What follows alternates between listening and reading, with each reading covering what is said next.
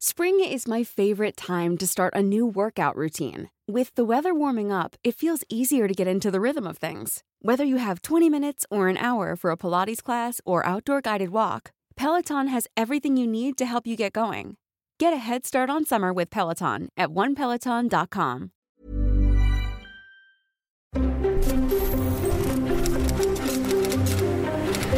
Letras Libres presenta Ciberdiálogos con León Krause. Queridos amigos, ¿cómo están? Me da mucho gusto saludarlos. Bienvenidos una vez más a nuestros ciberdiálogos. Gracias por estar con nosotros. Es un gusto. Les agradezco que escuchen el podcast, que descarguen el podcast o si nos están siguiendo en este momento en video en nuestro canal de YouTube, en esta que es una mañana muy soleada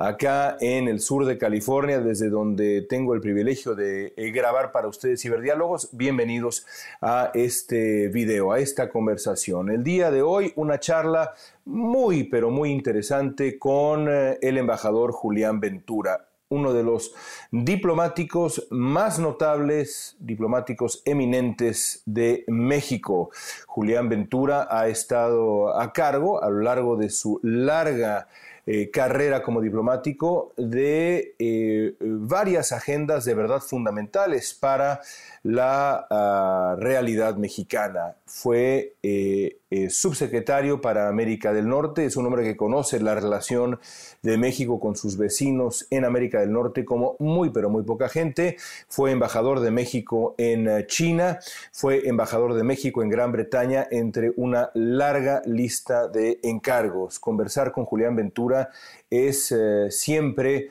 una eh, lección, una lección no solamente de la tarea diplomática, sino también de la configuración de los retos de México en particular en el mundo y también del mundo en general. Sobre todos esos temas conversé con Julián Ventura en Ciberdiálogos. Nuestra charla a continuación.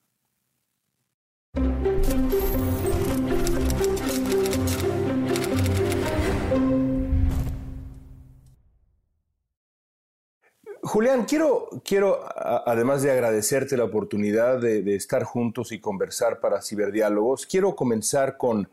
con la relación bilateral. Muy, pero muy poca gente, de verdad me sobran dedos de una mano para imaginar a alguien que conozca tan bien la relación bilateral como tú en las últimas décadas en México.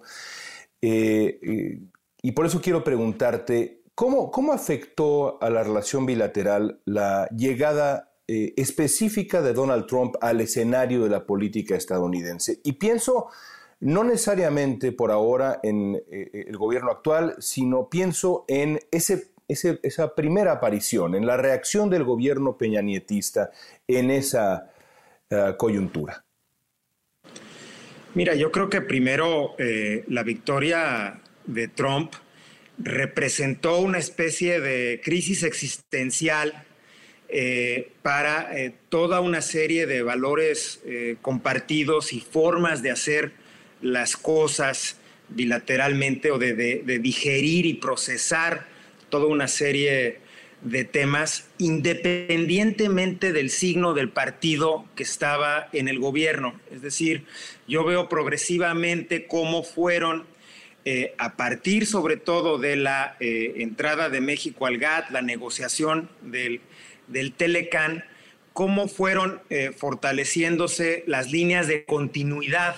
en la agenda bilateral sobre aquellas de cambio o, de, eh, eh, de, cambio de rumbo o de reajuste. Entonces, en este caso fue el gobierno de, Peña Nieto a quien le tocó lidiar con esta llegada y yo creo que pues al principio, como en muchas capitales, se abrió un compás de espera donde no fue inmediata, más allá del enorme ruido y la enorme agresión eh, hacia eh, México en la campaña electoral, donde un compás de espera es cómo estaban traduciéndose esos discursos, esa retórica eh, antimexicana en muchas vertientes en políticas públicas. Y fue como, pues gradualmente se fue el, ancho de banda de la relación bilateral tan amplia, tan diversa, tan compleja, se fue haciendo más, más angosta hasta quedar en dos temas, la migración y, la, y la frontera y eh, esta especie de eh, eh, forcejeo para eliminar el Tratado de Libre Comercio si no se acordaba una nueva negociación. Y en esas dos vías fueron las que el gobierno de, Peña Nieto, esa administración, tuvo que eh, trabajar en algunos casos solo, en otras eh, con los canadienses, en otros en un ámbito multilateral más amplio, pues para no destruir o minimizar la destrucción de toda una serie de avances estructurales que había habido y tratar de construir donde se podía. Entonces creo que fue esa labor de esa expectativa seguida por una labor de contención, de paciencia estratégica en algunos casos, para tratar de que esos cuatro años de la administración eh, de Donald eh, Trump no significaran un retroceso pues de un cuarto de siglo de integración. Ahora, como, como, tú, como tú sabes, eh, algunos fuimos muy críticos y seguimos siendo críticos de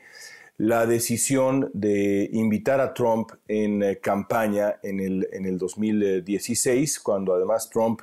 pues estaba de capa caída. La realidad es que la campaña de Donald Trump atravesaba por un muy mal momento y aún así se toma la decisión de invitar a Donald Trump de manera, de manera muy, muy polémica. Eh, hay todo un debate sobre si eso fortalece o no a Trump. Yo creo que sí lo fortalece. No es fundamental ni crucial quizá para su triunfo, pero sin duda lo, fortalece en áreas que él, que él necesitaba, eh, como la percepción de que, bueno, este, este, es un hombre serio, que es percibido, recibido como un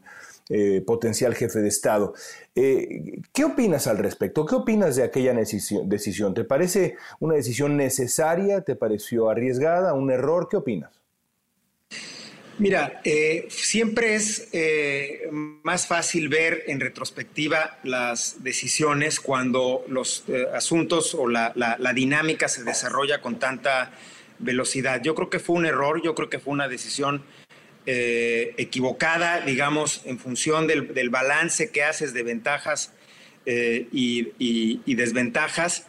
pero en ese momento pues tendía que abrirse una especie de canal de diálogo directo. Que ese haya sido el canal de diálogo directo, pues eso es lo que es tremendamente debatible. Yo creo que eh, evidentemente le dio oxígeno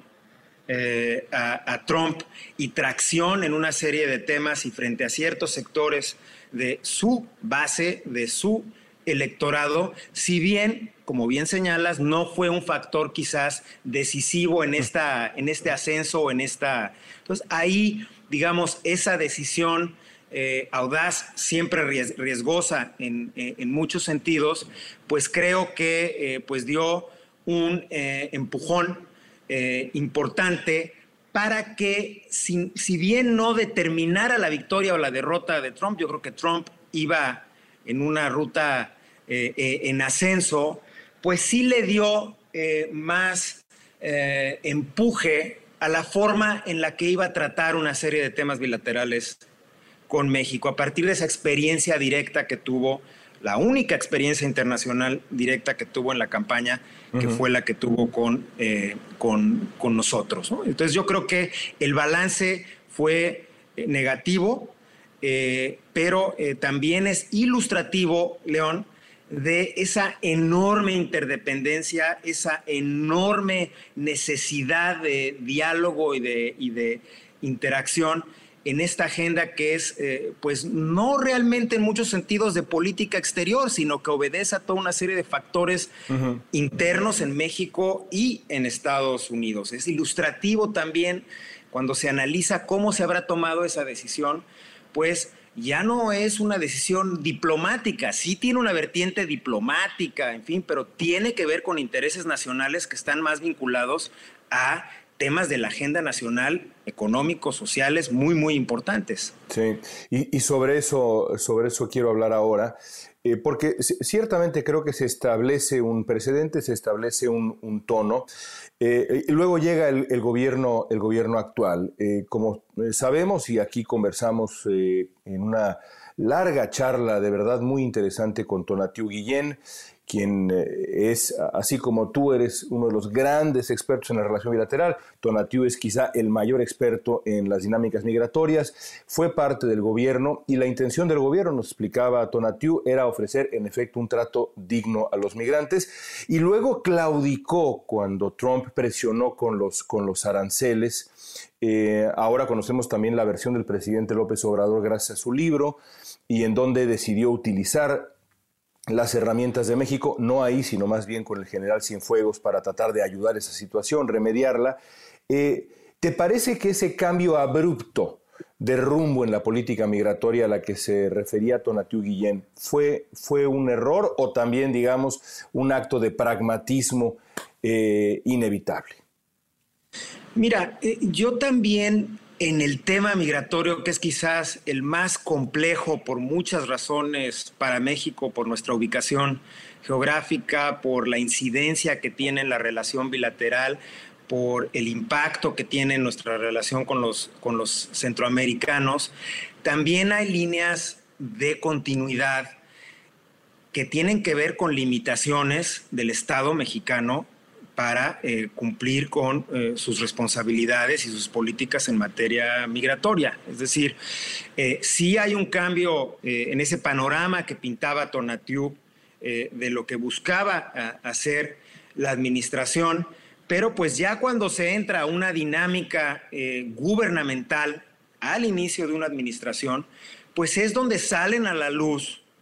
tus limitaciones en materia de infraestructura fronteriza en nuestra frontera sur, que es eh, una de las grandes asignaturas pendientes del Estado mexicano eh, que requieren inversiones y capacitación eh, sostenidas a lo largo de los años. Nosotros vemos, por ejemplo, en la frontera norte qué difícil ha sido impulsar el desarrollo estructural de nuestra frontera para que el tema de seguridad no opaque el tema de la facilitación, requiere un, esfuerzo de grande, gran eh, aliento bilateral. Y en la frontera sur, pues encontramos rezagos acumulados presupuestarios, eh, de infraestructura, de nivel de interlocución con nuestros vecinos eh, centroamericanos, la comunicación en tiempo real, la coordinación de eh, políticas que hicieron que esa presión eh, eh, que se da al inicio de la administración de grandes flujos mucho más este, intensos, pues el reto se volviera en ese momento, pues cómo digerir, cómo manejar esa, esa, esa dinámica. Pero eso sacó a la luz todas nuestras insuficiencias. Pero la solución era la militarización, la solución eran estas imágenes horrendas que hemos visto en Chiapas, eh, la persecución, las agresiones, la violencia, los insultos, el maltrato, evidentemente no. Dices una asignatura pendiente, cada vez más pendiente frente a los ojos del mundo, ¿no? Por, supuesto, y esa, la militarización y el uso de, digamos, la fuerza no letal o letal para reprimir eh, flujos, pues eh, no es el camino que debe eh, que debe seguirse. Pero más allá de la política que se sigue, los instrumentos que tienes para un flujo humanitario que sea totalmente sincronizado en cuanto a la asistencia y la colaboración que se requiere, pues sí limita o acentúa esa, esas, esas, esas acciones que vemos en las imágenes de eh, televisión de manera, eh, de manera muy importante y donde también pues sí se dan un incremento sustantivo en los flujos respecto de lo que se vio en eh, determinados momentos de, de, por lo menos las dos administraciones anteriores, con excepción de los ochentas con las guerras civiles en Centroamérica, pues donde la política de refugio en México tuvo este, en ese contexto histórico pues una gran proyección global y que permitió procesar toda una serie de variables en nuestra relación con Guatemala, con otros vecinos centroamericanos, de una manera eh, más integral y no enfocada solo en la parte de la represión o prevención de los flujos. Entonces, es, eh, es humanitaria, la tragedia humana, el impacto humano es terrible, pero debemos también asumir políticas públicas de largo aliento que nos permitan no tener que recurrir eh, este, a, un lado de la ecuación y que es el que exigimos hacia el norte, no sea el eje dominante de la, eh, del diálogo y la política migratoria bilateral. Ahora, la, dinámica actual, digamos, es el gobierno mexicano en esta plena aquiescencia frente a las políticas de, eh,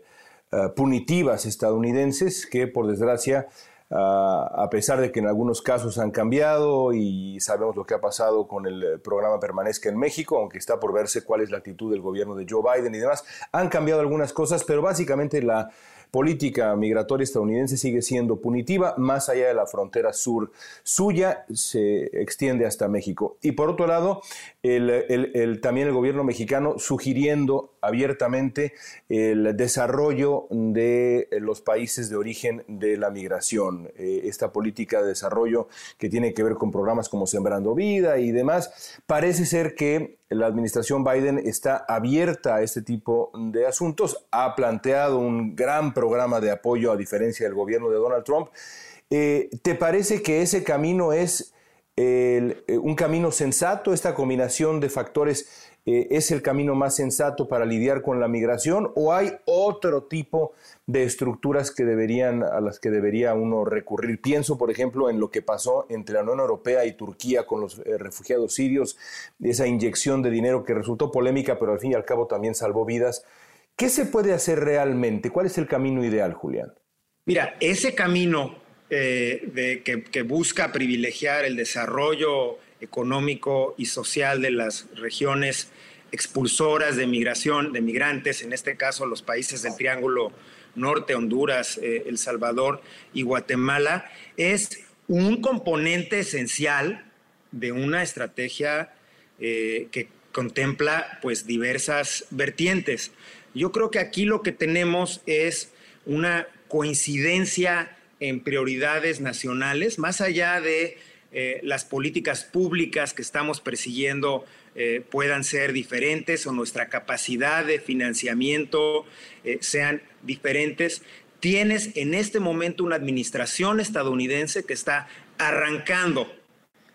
su gestión que coincide con la visión general mexicana de que tiene que instrumentarse estrategias que generen, atraigan inversión productiva y oportunidades de empleo en Centroamérica como parte de una política integral. Y el presidente Biden está absolutamente convencido de que esa es la ruta. Fue uno de sus principales, eh, eh, de, sus principales prioridades eh, cuando fue vicepresidente de Estados Unidos, pero todos somos rehenes de los ciclos políticos y de los ciclos electorales. Y el gran talón de Aquiles de este, de este tipo de políticas que trascienden el entorno nacional es precisamente la planeación y la continuidad, las líneas de continuidad, donde aquí lo que se esperaría es ver si se puede consolidar un enfoque, una forma de ver las cosas bilateralmente, eh, en la que se dé esa coincidencia eh, eh, de, intereses. Tiene que ver también con la, con la lucha contra la corrupción, un fenómeno de fuerte arraigo en nuestras sociedades, tiene que ver con las políticas de cambio climático, son eh, eh, acciones de muy largo plazo y en el corto plazo precisamente de manejo y de políticas migratorias puntuales. Tú citabas el ejemplo, eh, el ejemplo del financiamiento en el caso de Turquía para los refugiados en Siria. Tú tienes una serie de decisiones de apoyo presupuestario coyuntural por parte de la Unión Europea, donde después de dos, tres, eh, cuatro años salen a la luz pues la realidad en el sentido de que lo que estás haciendo es ya presupuestando una realidad que va a permanecer en el tiempo, donde estás generando poblaciones permanentes o semi-permanentes, como lo vimos con la población guatemalteca en el sureste de México, años mientras, eh, digamos, se digería, si se consolidaba la estabilidad en Centroamérica después de las guerras civiles. Lo vemos cuando te metes al asunto de Asia Central, por ejemplo, y ves que hay eh, dos o tres millones de refugiados ya permanentemente en Irán eh, desde la primera operación militar en Afganistán. Entonces, ahí en tu decisión de seguir ese camino, pues también hay un horizonte que va a trascender cualquier administración gubernamental. No son medidas o apoyos temporales y por eso, con todas sus limitaciones, sí tiene que haber un enfoque estratégico en el que tienes que estar convencido o, eh, consciente de que no va a haber resultados cuantitativos antes de las, antes de las elecciones intermedias en, en Estados Unidos o antes de que acabe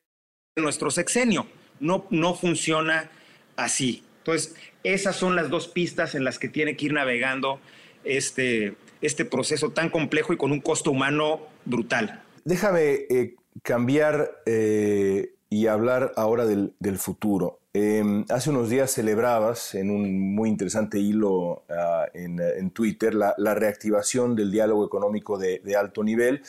Pasaron cinco años para que se retomara. Es una de esas cosas que en efecto regresan después de los años de penumbra de, Donald Trump. Eh, cuando cuando eh, recorro, digamos, la opinión de los expertos en este tema,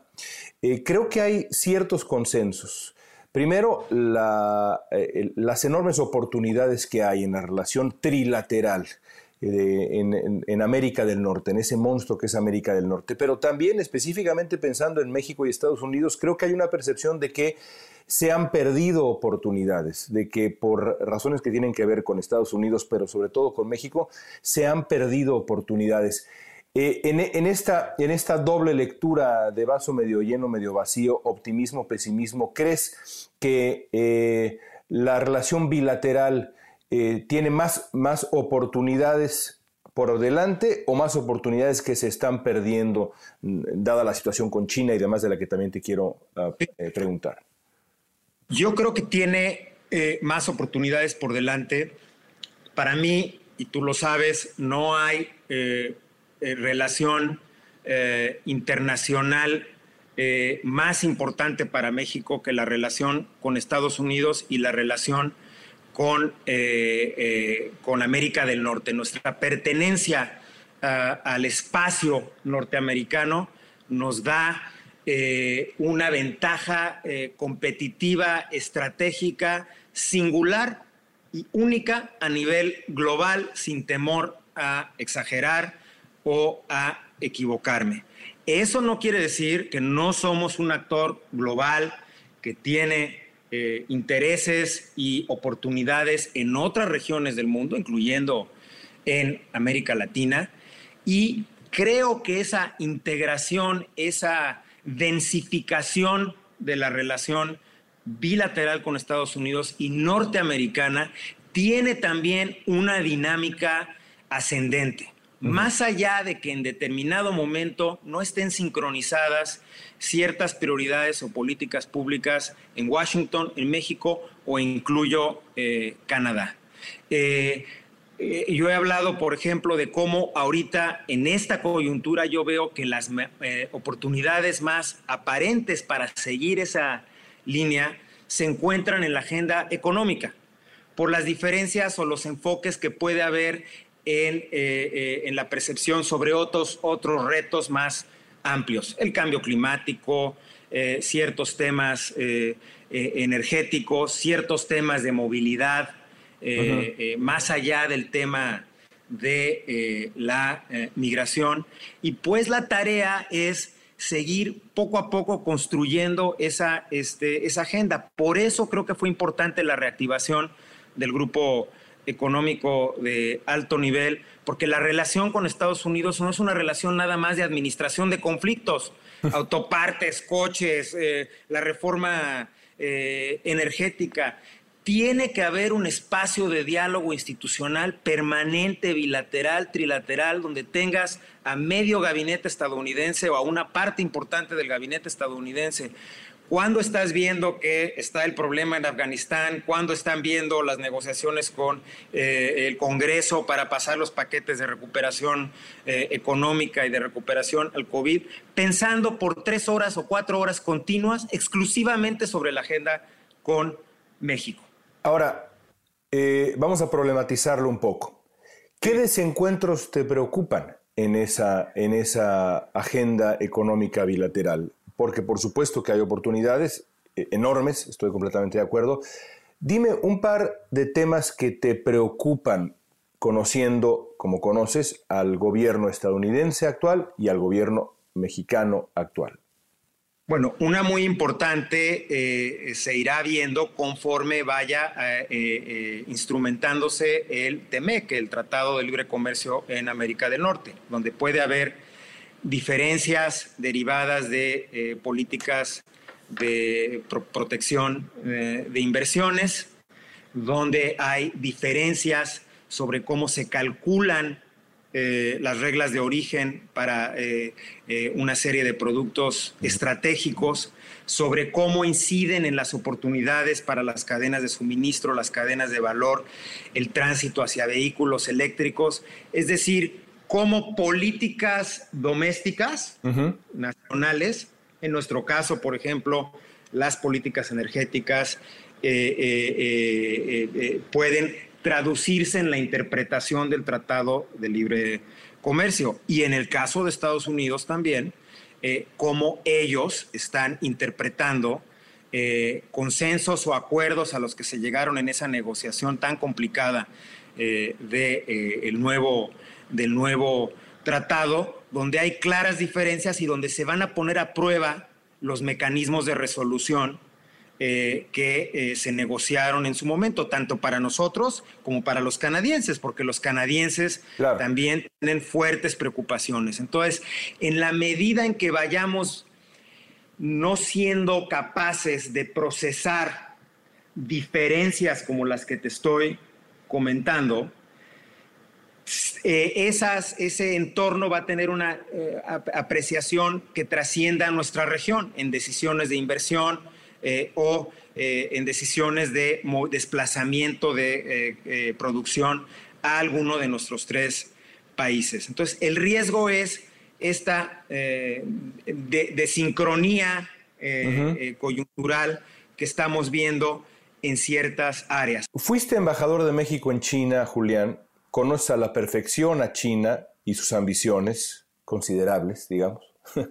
Para Estados Unidos es, es, el gran antagonista. ¿Qué papel debe jugar China en México y para México? Mira, eh, eh, China tiene que jugar un papel muy importante en el sentido de que se trata de un eh, gran actor global con el que tenemos que relacionarnos. Y yo creo que Estados Unidos también está procesando esa realidad conforme avanza la eh, administración. Yo creo que hay eh, que China puede jugar un papel importante en México en eh, la inversión productiva en nuestro, en nuestro país, que puede jugar un papel importante también en cierta vinculación eh, que tiene que ver con la cooperación, el desarrollo científico, la innovación, la eh, colaboración eh, educativa. La gran área donde no se ve una este, convergencia en ese sentido, pues sería en, en una relación política, de afinidades políticas, donde también el perfil de la relación de México con China es totalmente diferente al del resto del continente eh, americano. Eh, es, eh, China es el principal socio comercial de una gran parte de los países de América Latina que exportan hacia ese mercado, pero no es nuestro caso.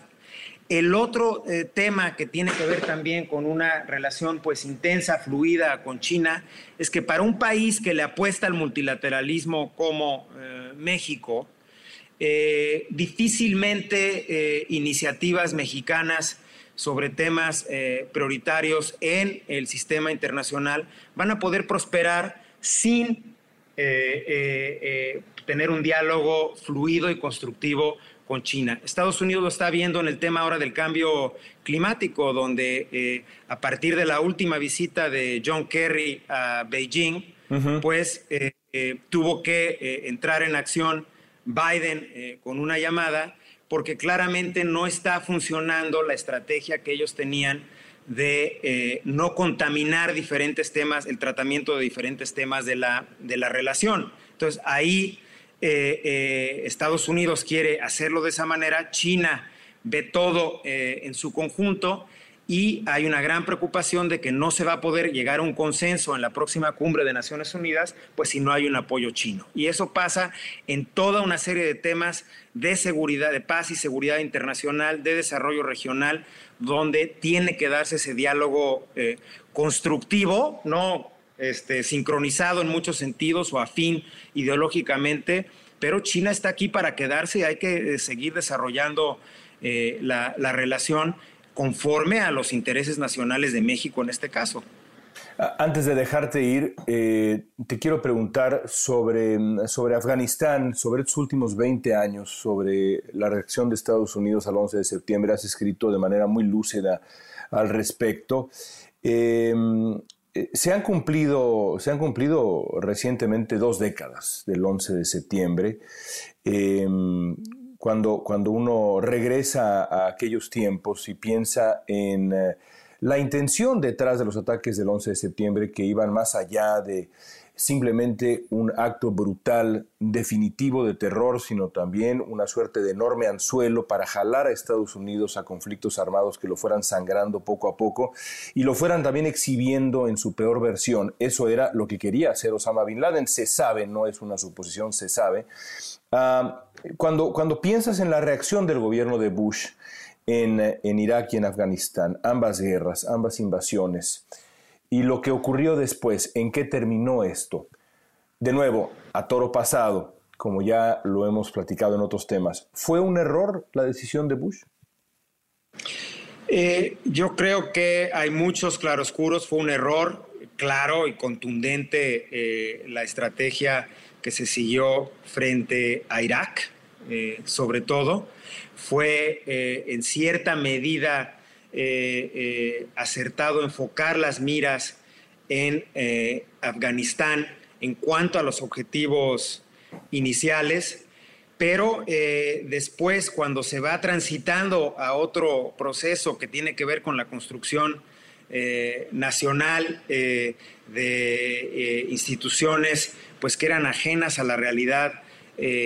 afgana, eh, creo que el, eh, ah, el, costo de una presencia militar prolongada en una región eh, tan volátil y tan geoestratégicamente importante, pues no benefició o beneficiaba a los intereses nacionales de Estados Unidos. Creo que ahí se juntaron eh, errores que son fáciles de observar al final o en retrospectiva, pero, eh, lo, pero el hecho innegable es que más allá de que si sean estrategias equivocadas eh, o no, el gran reto ahora es ver pues cómo se pueden salvaguardar avances sociales que con todas sus limitaciones transformaron a un país. No lo transformaron en cuanto a su fragmentación tribal o, a la incapacidad de, gobiernos centrales o, a la incapacidad para generar un gobierno democrático, pero lo vemos en todos los indicadores básicos este, eh, eh, sociales en ese, en ese país, una expectativa de vida que aumentó 20% en 20 años, eh, un horizonte de escolaridad que se transformó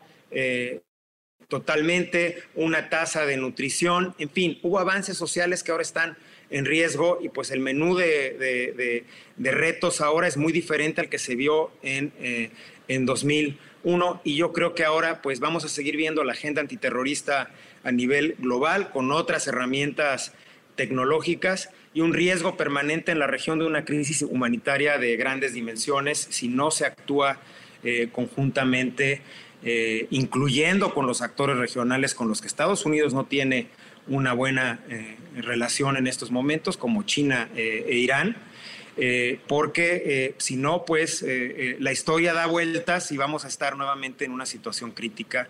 un caldo de cultivo que genere pues grandes problemas eh, para eh, esta coalición occidental que ahora se retira eh, tan precipitadamente de Afganistán. Comenzamos con Trump, terminemos con Trump.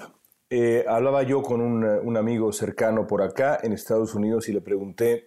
¿crees que Donald Trump va a buscar la candidatura republicana en el 2024? Y su respuesta fue, no hay manera que no la busque dado el narcisismo del personaje y la manera como lo anima la venganza.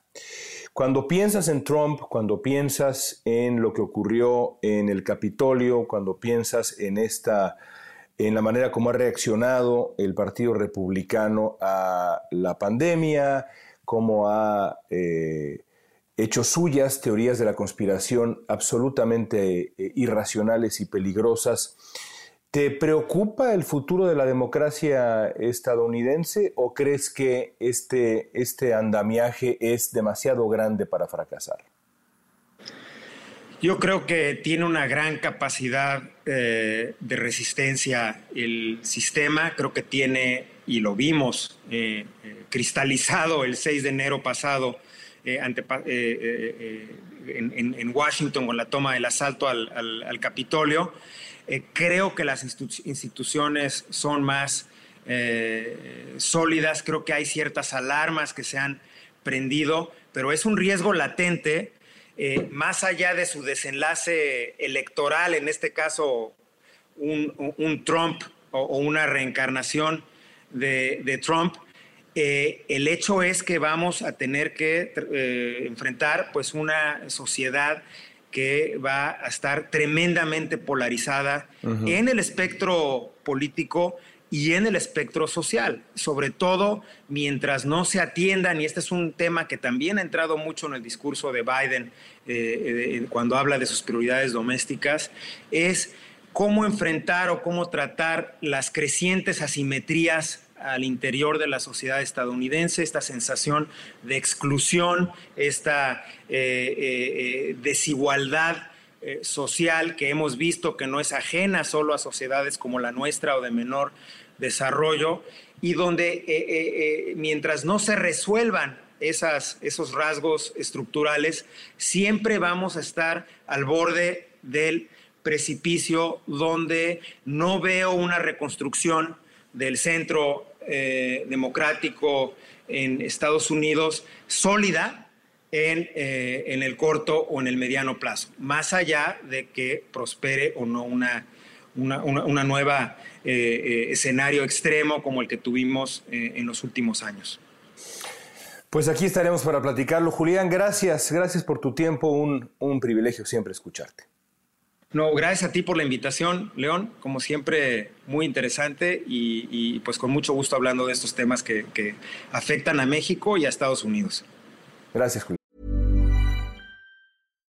If you're looking for plump lips that last, you need to know about Juvederm lip fillers. With Juvederm Volbella XC and Juvederm Ultra XC, your lip look, whether it's subtle or bold, can last up to one full year with optimal treatment and no additional maintenance. Find a licensed specialist and see if it's right for you at Juvederm.com today. That's J U V E D E R M.com. Add fullness to lips in adults over 21 with Juvederm Volbella XC or Juvederm Ultra XC. Do not use if you have severe allergies or a history of severe allergic reactions, or if you're you're allergic to lidocaine or the proteins used in Juvederm. Tell your doctor if you have a history of scarring or taking medicines that decrease the body's immune response or that can prolong bleeding. Common side effects include injection site redness, swelling, pain, tenderness, firmness, lumps, bumps, bruising, discoloration, or itching. As with all fillers, there's a rare risk of unintentional injection into a blood vessel, which can cause vision abnormalities, blindness, stroke, temporary scabs, or scarring. For full important safety information, visit juvederm.com. Luego.